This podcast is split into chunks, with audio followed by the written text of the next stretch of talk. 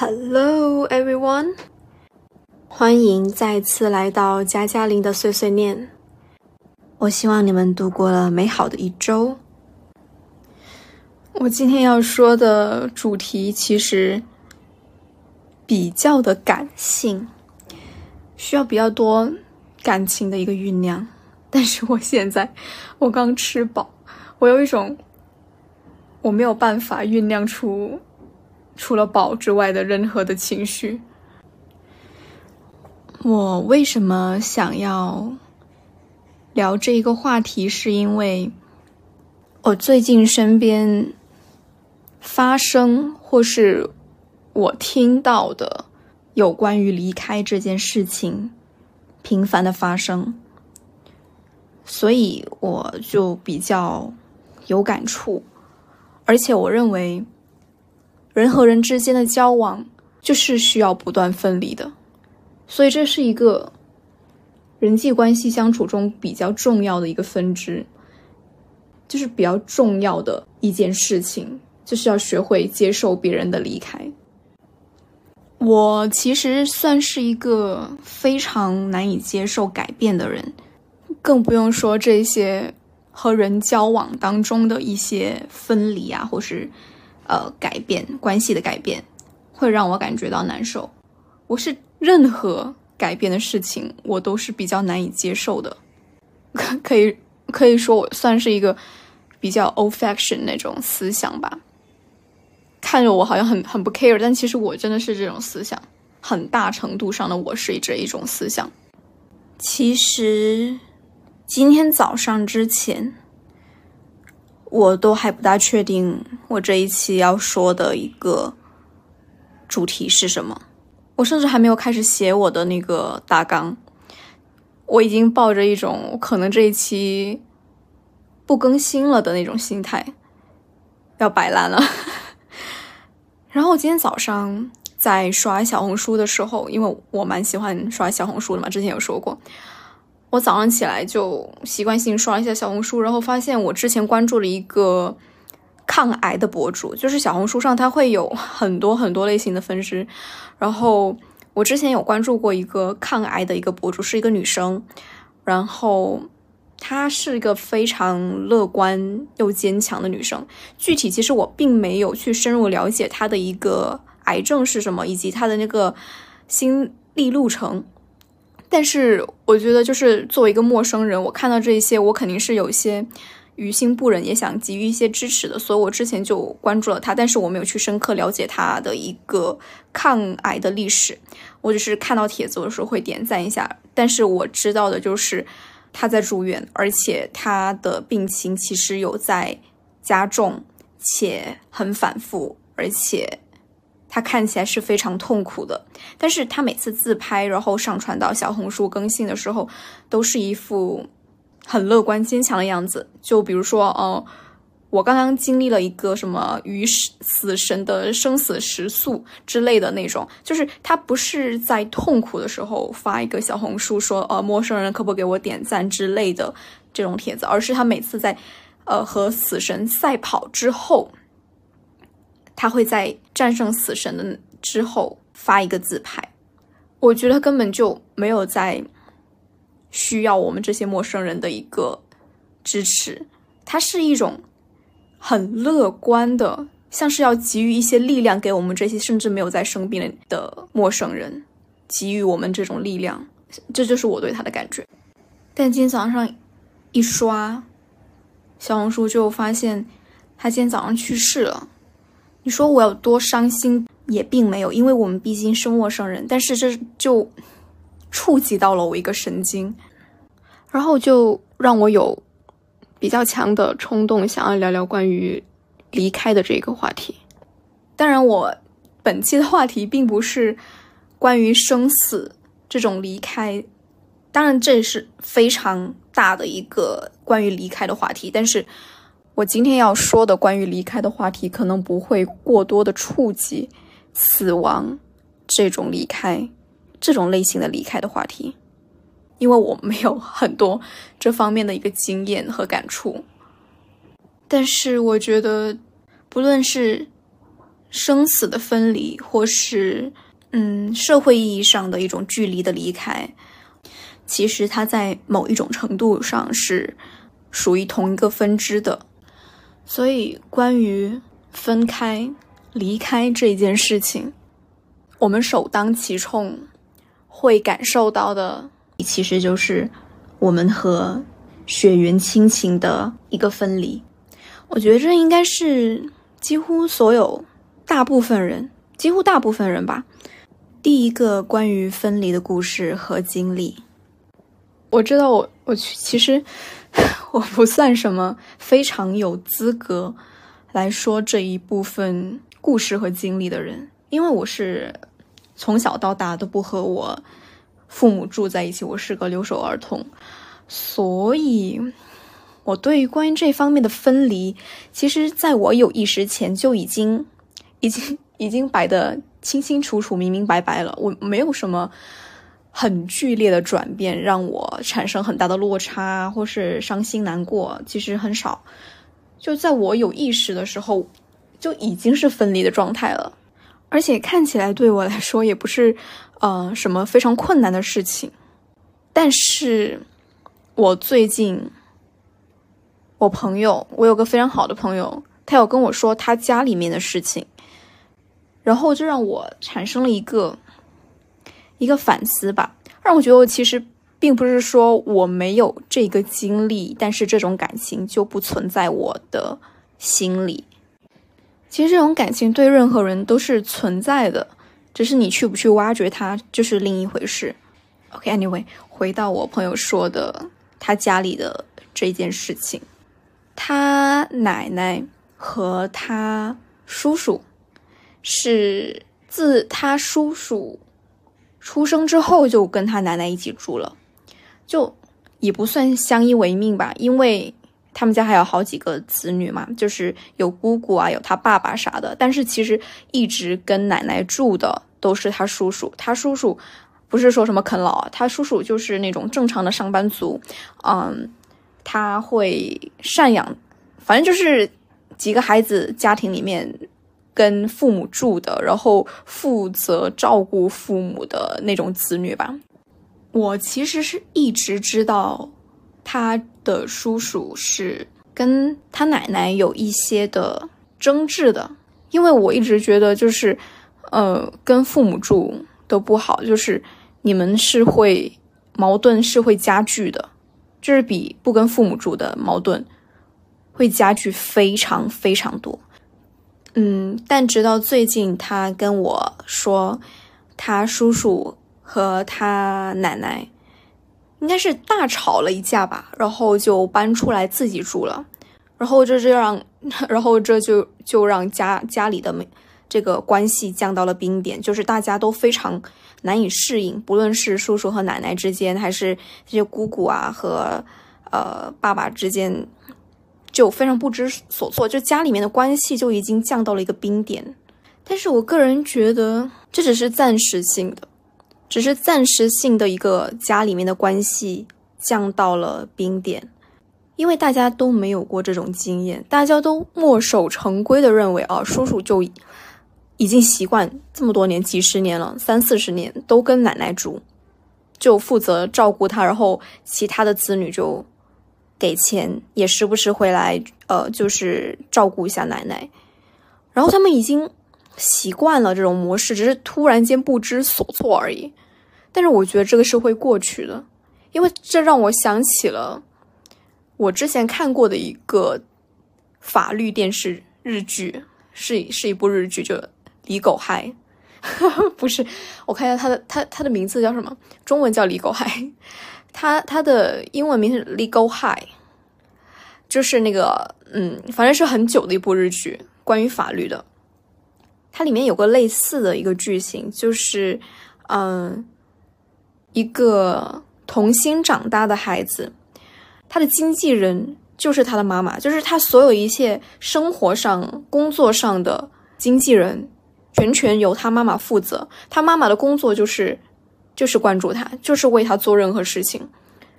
但是这两个母女赚了好多钱，但是他们的关系其实非常不好的。这个童星的妈妈虽然包揽了他孩子的所有的生活上和工作上的一切事务，而且打理的井井有条，但是他也被金钱迷惑了，因为童星可以赚很多钱，然后而且他还是一个单亲妈妈，所以呃，他会花天酒地啊，然后呃挥挥霍他女儿辛苦赚来的这一些财产啊，因为。因为太过掌握女儿的动态，他其实并没有很关心他的女儿，就是会忽略掉女儿的一些感受，比如说强迫她去，呃，做她一些不喜不喜欢的工作之类的。然后女儿也渐渐的成长成一个无不受她妈妈控制的一个呃一个孩子，就是非常的叛逆，比如说呃未成年，但是去。和一些比他大的一些孩子啊，或是青年，呃，开 party，然后喝酒，然后过过度使用，使用什么那个毒品，好像是过度使用毒品，然后就进了医院。反正他们的关系就就是形成非常畸形的一个关系。然后我觉得造成这种的局面，就是他们的关系实在是太近了，他们的生理关系过于靠近。导致他们的心理关系其实是非常遥远的。真的，我听我朋友说他奶奶和他叔叔的事情，我就想到了这个日剧里的这一对母女。妈妈实在是太想要控制她女儿的所有的行为了，并不是说她不爱她的女儿，而是所有父母其实，在某一瞬间、某一种程度上都非常。想要控制自己的孩子，然后所有的子女其实都非常统一的，在大部分，我觉得应该是大部分程度上都想脱离父母的一个控制。我朋友的奶奶其实听他描述，就极其类似这个日剧里的妈妈，非常的想要控制自己的孩子，非常要非常想要抓住自己的一个话语权。一般来说，如果是跟这种没有办法放手的父母一起生活的话，其实需要非常大的一个勇气。因为我妈妈也是这样子，非常控制欲很强的一个父母。我现在因为我很少跟我妈生活在一起，我已经感觉到非常的难受了，更何况我能想象。我朋友的奶奶和他叔叔一起住，感觉就像是我和我妈实际真的是一起从小长大一起住了的这种状态。我想想我就觉得比较恐怖。我今天觉得跟像跟我妈这种类型的父母，即使是不住在一起，都已经像是恐怖片了，更何况是真的住在一起。所以，我我觉得我朋友的。呃，叔叔其实是 我蛮佩服他的。OK，我不要把 不要把这个单集变成一个抱怨老妈的一个单集。其实这是一个比较正常的现象。其实每个父母都有一定程度的控制欲，这是很正常的。我现在已经开始渐渐的嗯理解这一方面的父母的这一方面了。但是我依旧非常支持我朋友的叔叔搬出来住，因为我朋友直接就跟我说之后说，啊，他们家里面就是现在大家的关系都非常的不大好，然后呃关系都降到了一个冰点嘛，大家谁也不怎么理谁，反正就是一个全新的局面，大家都不知所措。但是我其实回他就是。啊，阵痛总是会过去的，这就是人总是会不断的分离的，这就是我的感觉，这就是我活了二十几年的一个感受，就是人总是不断会分离的，首当其冲就是父母子女。如果说这个叔叔还忍气吞声，也不是说忍气吞声，就是压抑自己的一个情绪，因为自己已经跟妈妈生活了三四十年，呃，已经赡养以及负责。呃，照顾妈妈三十四十年，呃，不是三四十年，从从呃成年之后吧，就二二几年，这么长的时间，他他如果压抑自己的情绪，觉得没关系，这是我妈妈。她她如果我跟她之间的矛盾也不只是她的错，呃，也不止她不只是她的错，我也有自己的错。然后我就压抑自己的一个天性，我觉得这这反而是个不好的现象。我我非常我非常高兴，我甚至觉我我甚至觉得我蛮支持他叔叔的这个行为的，因为我我认识他叔叔应该不是认识，我听他说他叔叔和他奶奶的事情。已经是十几年前的事情了，我觉得他最后离开的真的是一个非常正确的选择，不是说他之后不能够再赡养或是照顾妈妈了，而是我觉得这是可能是个对两个人来说更好的一个相处的个模式，就是如果他们继续住在一起，可能会有更坏的事情发生。而且他奶奶现在是一个生病的状态，我觉得其实如果两个人看在一起，坏的事情、坏的情绪、坏的经历、坏的感受爆发的更多的话，那还不如分开，因为他们两个人其实就是一个互相禁锢的关系。如果再这么继续相处下去的话，我觉得如果是两个互相禁锢的关系，你别说，呃，这个人这两个人之后会有什么成长。就算了，几乎不会有成长。你可能还会很迷失自我，没有办法找到自己是谁。就是你的注意力都全部被集中在你和这个人糟糕的关系上，无限的被放大。你甚至不会有精力去想一些其他的关于你自己的一个自己的一个成长、自己的一个发展、自己之后的道路要怎么走。根本不可能，你不会有这个经历的，真的。以我 过来的经验告诉你，如果有人说，那我就是和我家里面的关系不是这么糟糕，我就是很正常的，呃，跟父母的一个友爱、和谐、团结 的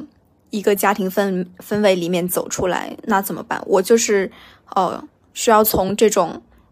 嗯，温室的。环境走到一个残酷的社会现实，要离开我的父母，独自打拼，那我很难受，我该怎么办？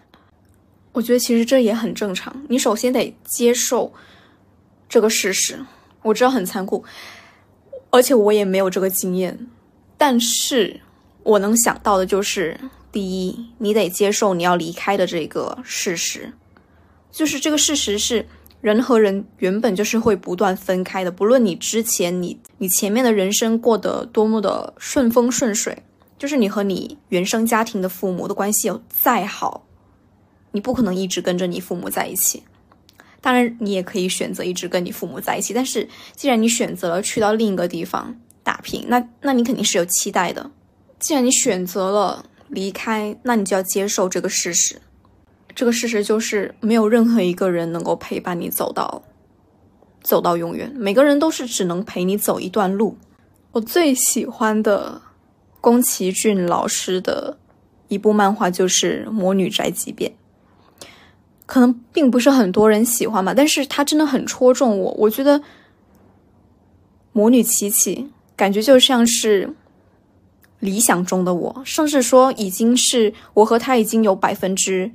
七八十的一个重合了。如果你们没有看过，我可以，我推荐我安利你们去看。我一般不安利人，但是我觉得这个动漫真的是非常好的一个动漫，特别是对于女孩子来说。它主要就是讲述了魔女琪琪，呃，年满十十三岁之后要独自，呃，出去闯荡，开拓自己作为魔女的一个人生。就是它的一个背景基调就是。呃，每一个魔女年满十三岁之后就要独自离开家，自己生活。这真的是一个非常关于独立的一个一个动漫，我非常喜欢，就是很符合我的一个我我我长期以来的一个现状。我觉得应该也符合大部分人的一个现状，就是你一定是会离开你的父母，独自生活的。大部分人哦，不是所有人，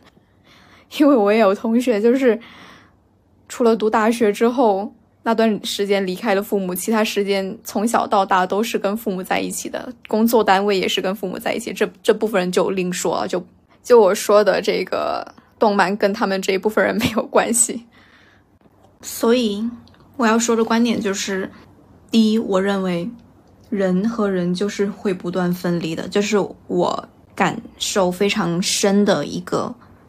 感触和观点。第二就是距离产生美，就是你可能现在跟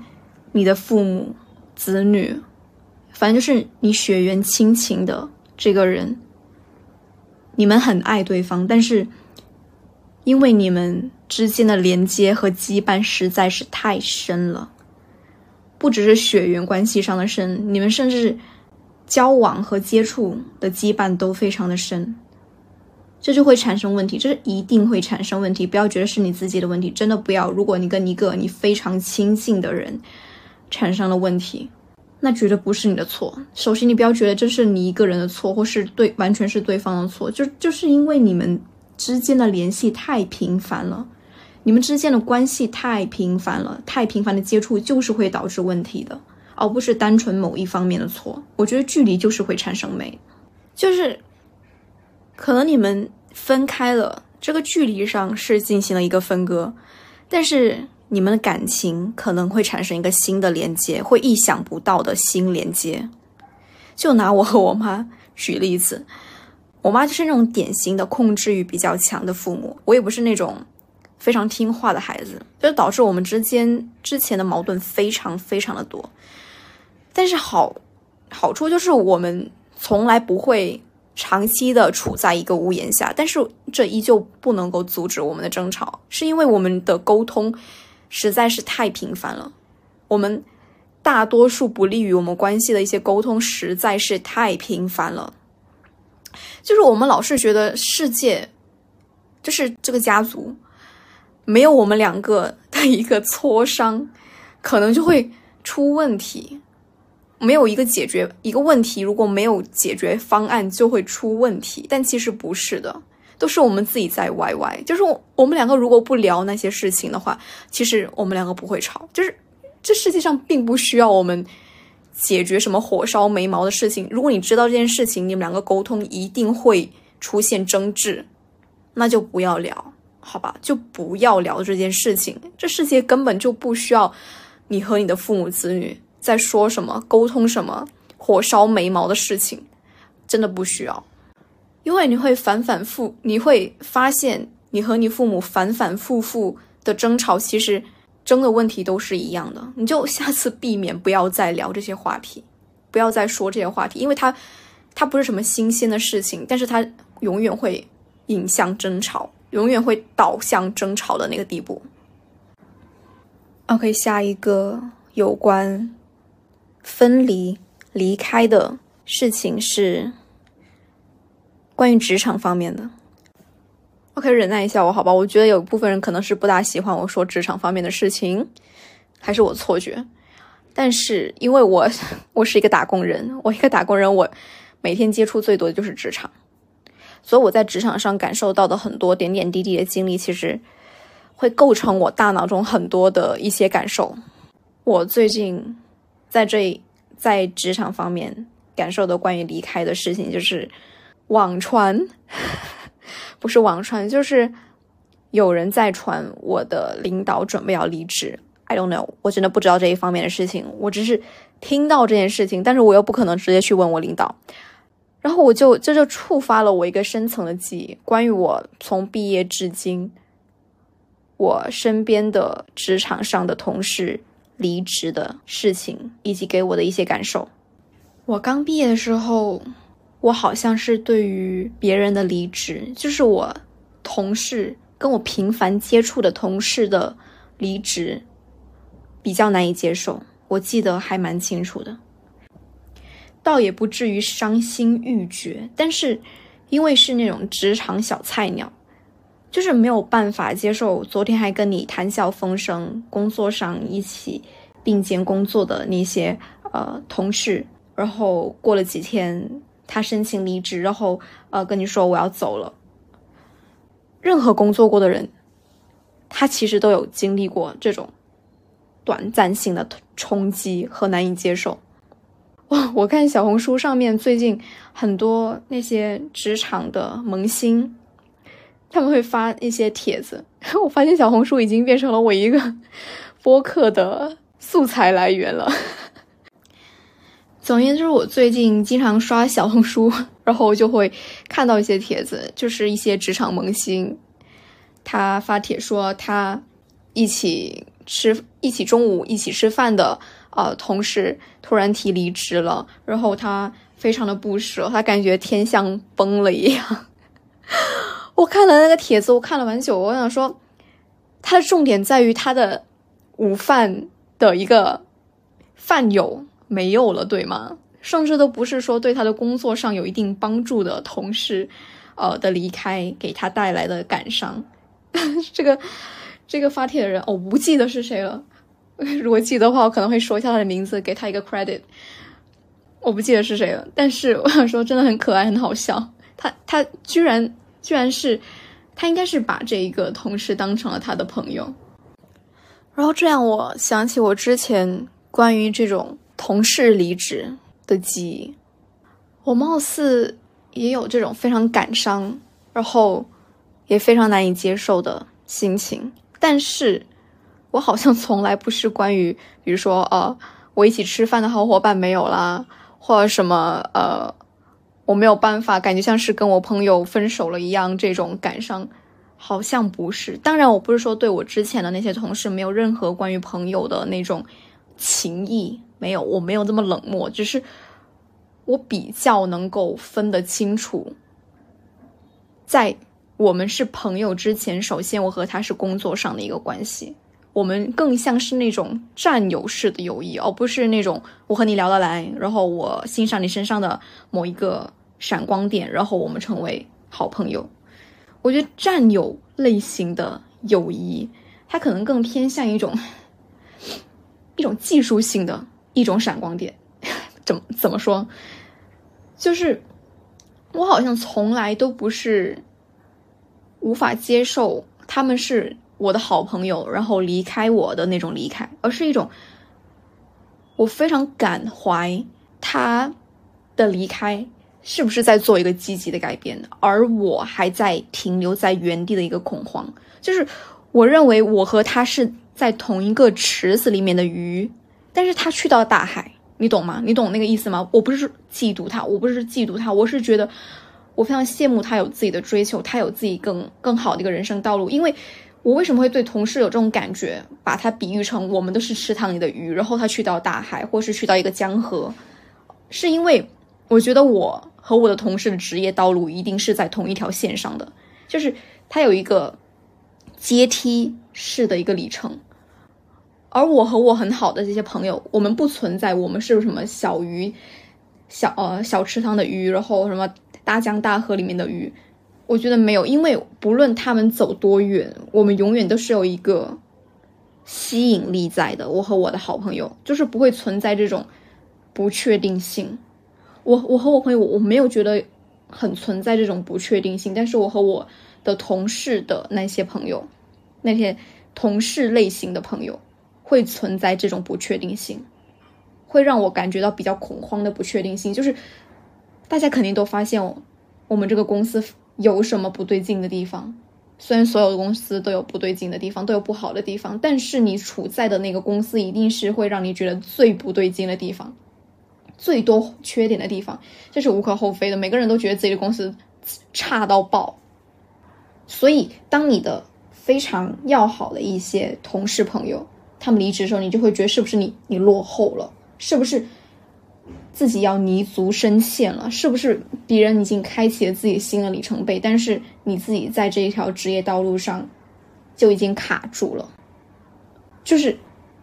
你没有看到你的未来的感觉，就是在职业道路上你没有看到未来的感觉。我当时就是这么想的。我当时才几岁？我当时才二十岁出头。我当时就想的非常的复杂，其实没有那么复杂。如果你是一个职场萌新的话，就。你可以听我前面那段话，就听听就过了。其实没有那么恐怖，真的没有那么恐怖。那些全部都只是我自己的一个 YY 而已。就你要怎么应对这种恐慌，或是说你真的把你的这个职场上的这个同事当成你的很好的朋友，像说你没有饭票，没有一起共同吃午饭的一些这些朋友的话，你要怎么处理这种情绪？你首先就要意识到，我们现在这个社会就是。一个流动性的社会，就是它不是一个固定的，就像我们父母那一辈，他们可能很多都是吃铁饭碗，就是他们都在一个社区，他们都在一个工厂。你可能同你学校的同学的爸妈，可能都是你父母的，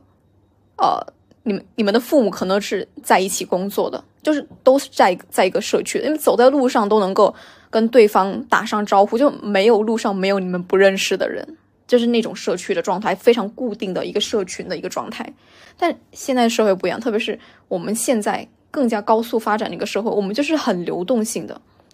流动性就是指我们，我们不一定在接像我们父母这种啊铁饭碗的工作了，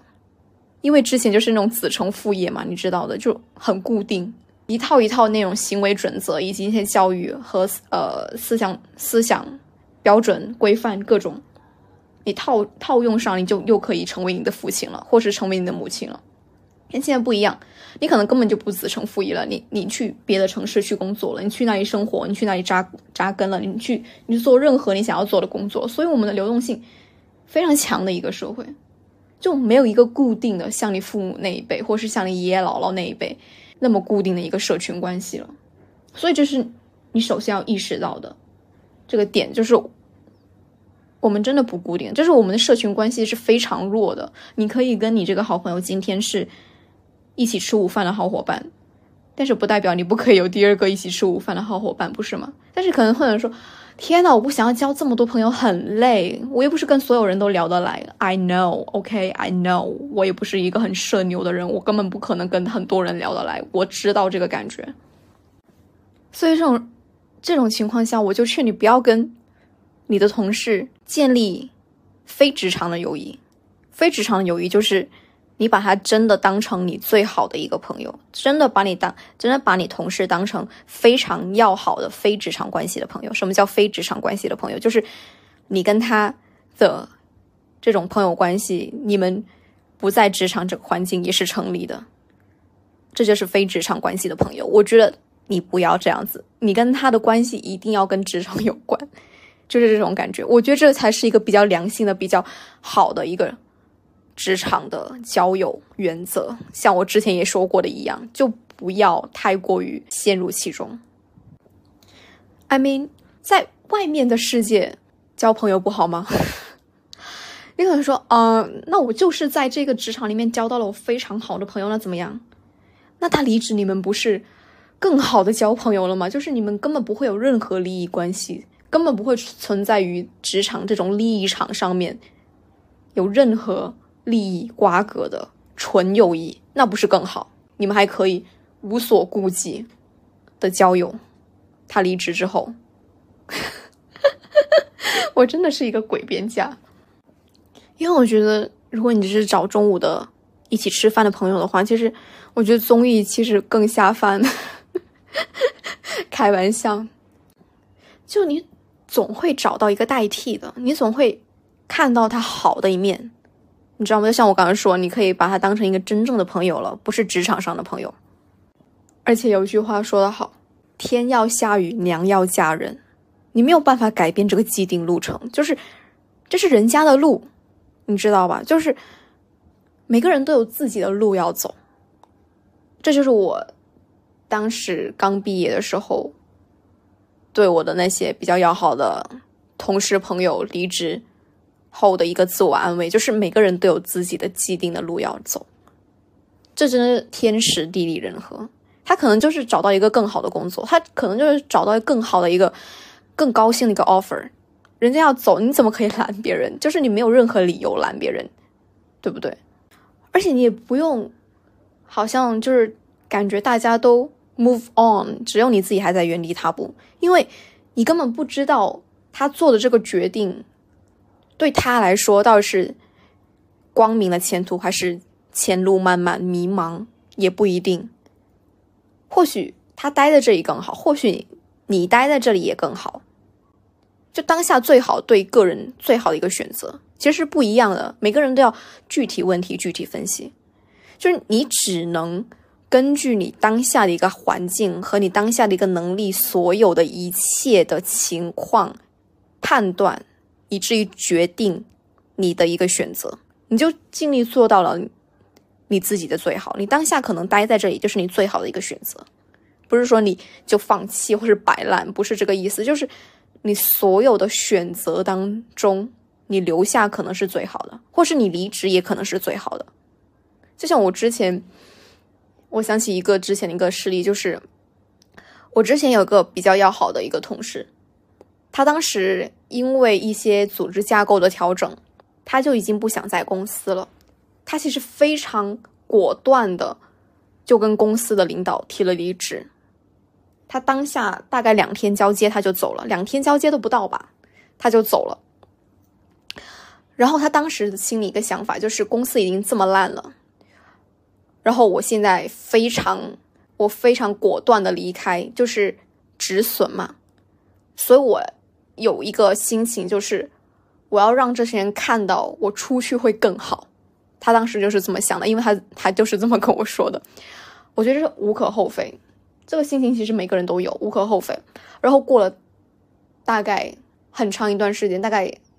大半年，我们再一次出去，然后他就跟我吐槽说。原本是想要就是出去之后大展拳脚，然后让原本公司里面那些领导啊、然后老板啊，就是士别三日，刮目相看。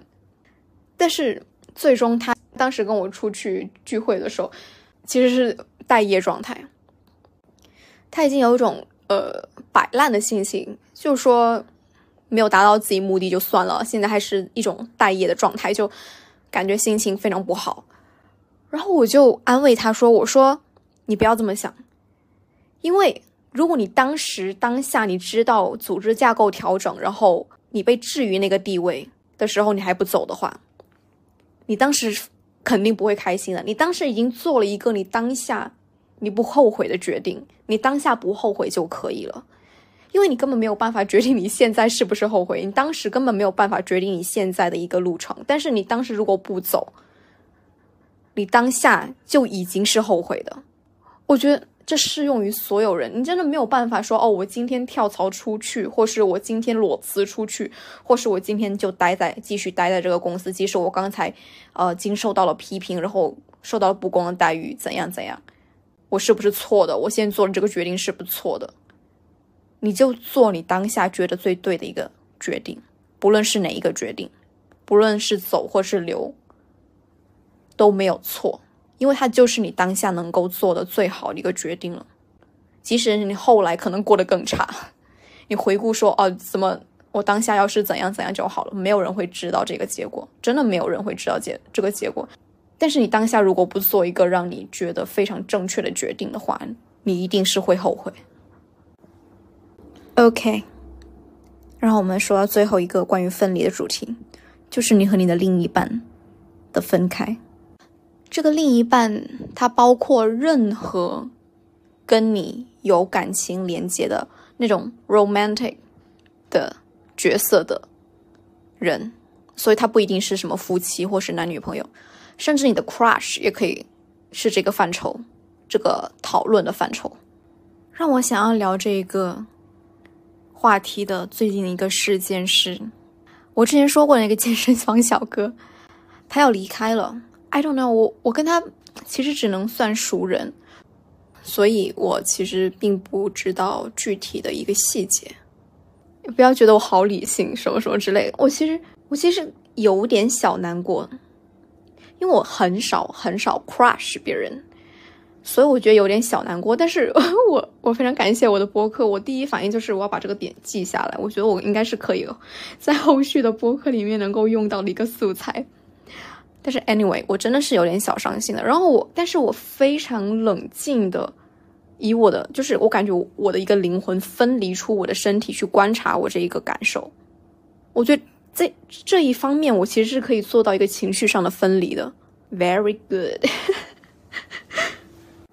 所以，我我觉得我能给到关于这一部分的一个分离的建议就是。第一，你真的不要压抑你自己的情绪。如果你想要哭，那你就哭；如果你想要难受，那你就感受你的难受。你不要压抑你的难受。就比如说，有些人如果他分手，哦，他跟他的男朋友分手，或是他们夫妻关关系破裂，然后他们呃在呃要要离婚，这种情况下，就是他们的那种感情经历已经非常的深厚了，就不是像我这种这么这么浅薄的一个情感的情况下，他们很容易就是逃避他们的一个难受的情绪，逃避他们一个呃痛苦的一个情绪。举个例子。就是还是以这个健身房小哥这个例子，因为我只有这个例子。我记得当时他跟我说这件事情的时候，不是一个单独跟我说，就是一种跟大家宣告的一个意思的时候，我得知这件事情的时候，我其实有点惊愕的。我我我已经不大知道怎么去反应他说的这句话了。然后，但是我现在回想起来，我记得我非常清楚的一个行为就是。我表现的非常的 normal，就是我当然因为他是我 crush，所以我没有让他知道我内心的一个呃情感嘛，所以他我在他面前表现的很酷，但也是正也是正常的。但是在我走了之后，我的一个表现也是非常的正常，我表现看起来也非常的冷静，因为我我是跟我朋友一起去健身房，然后我们出了健身房之后，我跟我朋友还在非常正常的在谈论。上课的时候，老师说了一些问，呃，一些我们关于我们肢体一些问题，就是很讨论很正常的一些事情。但是不正常的一点就是，我说话语调非常的快，而且话非常的多。我知道我话一直都很多，I know。但是我当时出了健身房之后，跟我朋友、跟我那个同事聊天的频率比平常快非常多。现在回想起来，而且我的话。很多废话，就是根本不需要说的话，我都一股脑的全部说出来，就是为了压抑我刚才得知这个消息的一个惊愕。我大概几乎百分之八十都是我在说话，就是一些非常细微的事情，来说一些很无谓的冷笑话，就是为了压抑我内心得知这个消息的一个惊愕和一个一个难受的感感觉吧，就是不知所措的一个感觉，就一直在说一些废话，这 就是我。经常干的事情，但其实我我用尝试躲避自己的一个当下的一个情绪，其实是我经常干的一个事情。不论是在感情或是任何事情，其实我都非常习惯做这个事情。我还在克服它，我真的感觉这已经是我的一个一个 coping mechanism。天呐，这个是什么意思？这个好像是对应机制、处理机制。对，好像我处理事情的一个机制就是。逃避当下的一个感觉，不要这么做，真的不要这么做，不要让它成为你一个习惯性的一个处理机制，这真的是非常不健康的一个现象。如果你任何当下发生的让你非常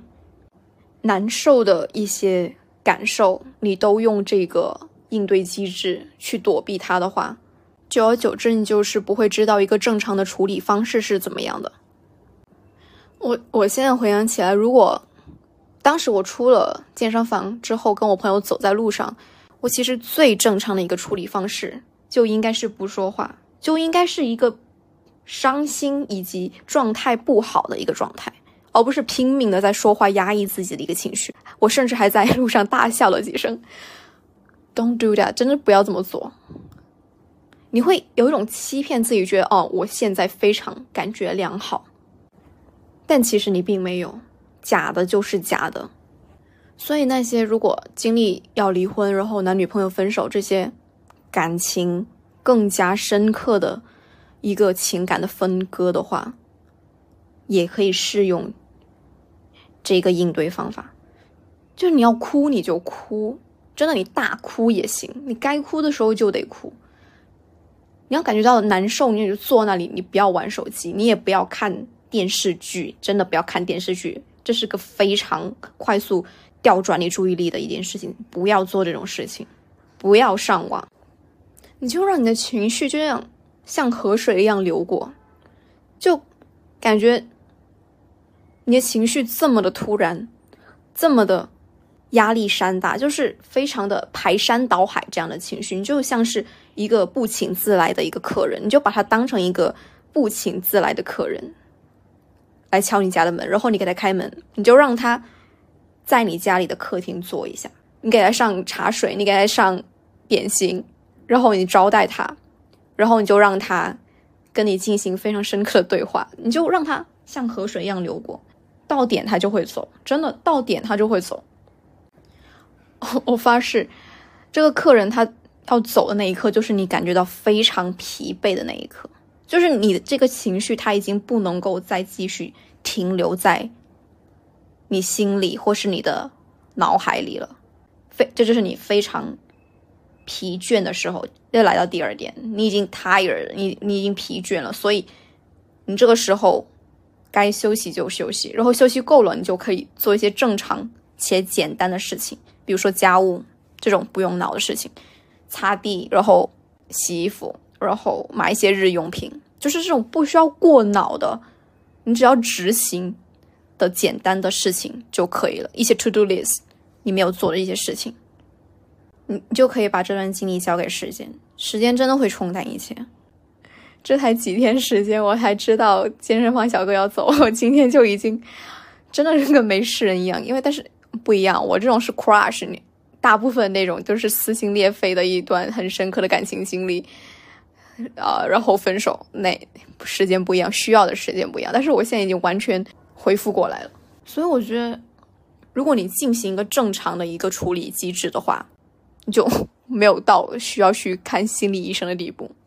因为我之前有关注一个博主，然后看起来他就是一个，呃。又又漂亮，然后又是哈佛学霸的那种非常高知，反正反反正就是白富美的那种形象。但是她有 share 过她的经历，就是说，呃，她在她前男友跟她分手之后，她其实陷入了一个很麻木的一个。呃，需要去看心理医生的这个状态，虽然他也没有看心理医生，但是他就是非常麻木的，就是让这件事情存留在他的心里，造成一个非常严重的影响。就是他当时没有意识到，我也不知道他是怎样压抑他的情绪啊。反正他就是当时就是很平静的接受了分手，但是。他很长一段时间并没有走出来，就是时间并没有冲淡他的一切，而且更加加重了，因为他他还失眠，他就几乎无法无法入睡。我从他的描述中看来，应该是他没有在第一时间处理好自己的一个情绪的发泄，他应该是非常正常的接受了这个对于他来说非常无法接受的事实，他没有接受，他从心里应该是从来没有办法接受他被分手这个事实，所以。他产生了很多心理的阴影，所以我觉得第一点非常重要，就是你不要压抑着自己的情绪。其实很多人无法学会怎么不压抑自己的情绪，因为我自己也是一个正在学习怎么不压抑自己情绪的人。我就我就是非常习惯性的压抑自己的情绪，所以尝试任何，你甚至可以去看心理医生，都可以尝试去得到任何你需要的帮助。我觉得发泄是一个非常。非常好的一个不让自己发疯的渠道，因为现在人任何事情都能够让人感觉到是骆驼上的最后一根草，就是我们没有办法，我们积攒了太多负面的情绪，没有得到正常的发泄。Take care of yourself, OK？每个人都要好好的照顾一下自己，把自己放在。首位，第一位，然后才去照顾别人，才有能力去照顾别人。OK，这些就是我今天要说的关于分离的一些感悟和思考，你们就借鉴就好。就每个人千人千面，经历的事情也不尽相同，这只是我个人的一个感受，和我觉得可能会对。某一些人有用的一些想法和建议。Ok 那我们今天就到此为止下次见。